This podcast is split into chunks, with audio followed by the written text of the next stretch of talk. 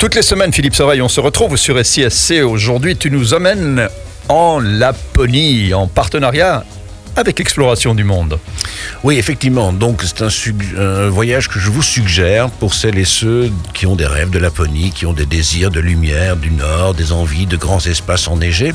Et cela avec une ASBL qui s'appelle le Ukiok. Alors, ne me demande pas ce que ça veut dire. À mon avis, ça doit être un mot lapon. Mon lapon. Ukiok, ça s'écrit O-U-K-I-O-K. Voilà. Et plus précisément, où en Laponie?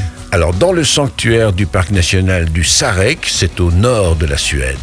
Et Ukiok, euh, ukiok.org, donc une ASBL, dont le but est de permettre à celles et à ceux qui en ont envie, de, mais pas forcément l'expérience, de rencontrer les paysages du Grand Nord, de la montagne et surtout de les vivre de l'intérieur.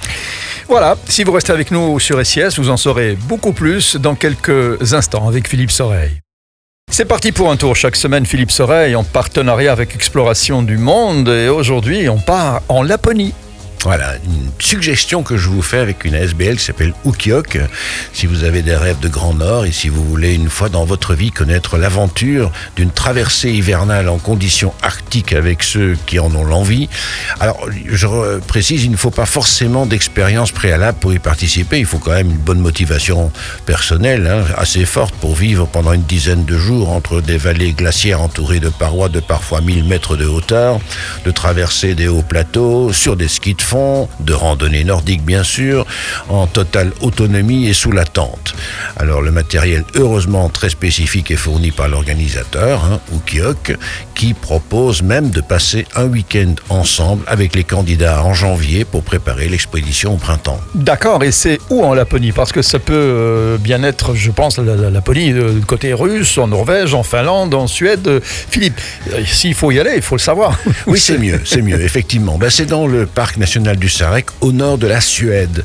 C'est le cœur d'une zone Laponia érigée en, par l'UNESCO en patrimoine mondial de l'humanité. Alors, outre un paysage très alpin, la spécificité du Sarek est surtout de conserver une forme d'état sauvage, hein, sans hébergement, ni infrastructure, ni balisage. Donc tout est fait pour limiter la fréquentation et conserver l'inaccessibilité des lieux. Donc en fait, entrer dans le Sarek, eh bien, force un véritable engagement et un isolement et même une autonomie totale dans la durée. Et en hiver euh... Oui, bah disons à la fin de l'hiver plutôt, hein, mmh. parce que quand même l'hiver c'est quand même très très chaud si je puis dire. c'est ça. Voilà.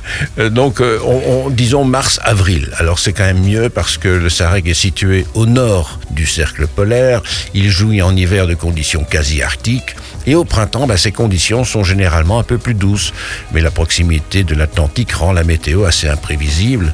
Alors, le temps peut changer d'un moment à l'autre. Euh, on passe du grand bleu limpide au white out. Alors, le white out, c'est le brouillard total. On voit plus rien devant soi à 10 mètres. Mm -hmm. euh, Mars-avril, en principe, eh bien, c'est la période la plus stable, avec beaucoup de lumière, des températures plus agréables, hein, c'est-à-dire qu'on est entre moins 10 et moins 25, hein, donc c'est tranquille, quoi. Hein.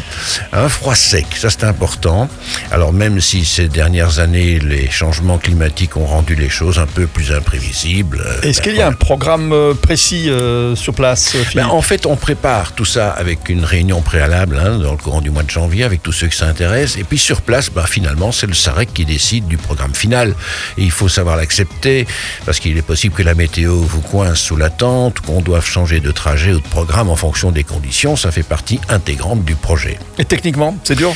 Bah, Disons que c'est quand même une rando hein, qui n'est pas très technique, qui n'exige pas d'expérience préalable, qui ne demande pas une condition physique exceptionnelle, mais par contre, il faut quand même être réellement engagé, hein, avec des conditions d'isolement et d'autonomie requises. Et à travers l'engagement, la rencontre du paysage, ben, on est vraiment aidé et, et on se pose au présent à se connecter également à l'essentiel et surtout à se recentrer sur soi-même. Eh bien voilà, je vous donne évidemment les infos pour ceux, qui veulent faire une belle expérience.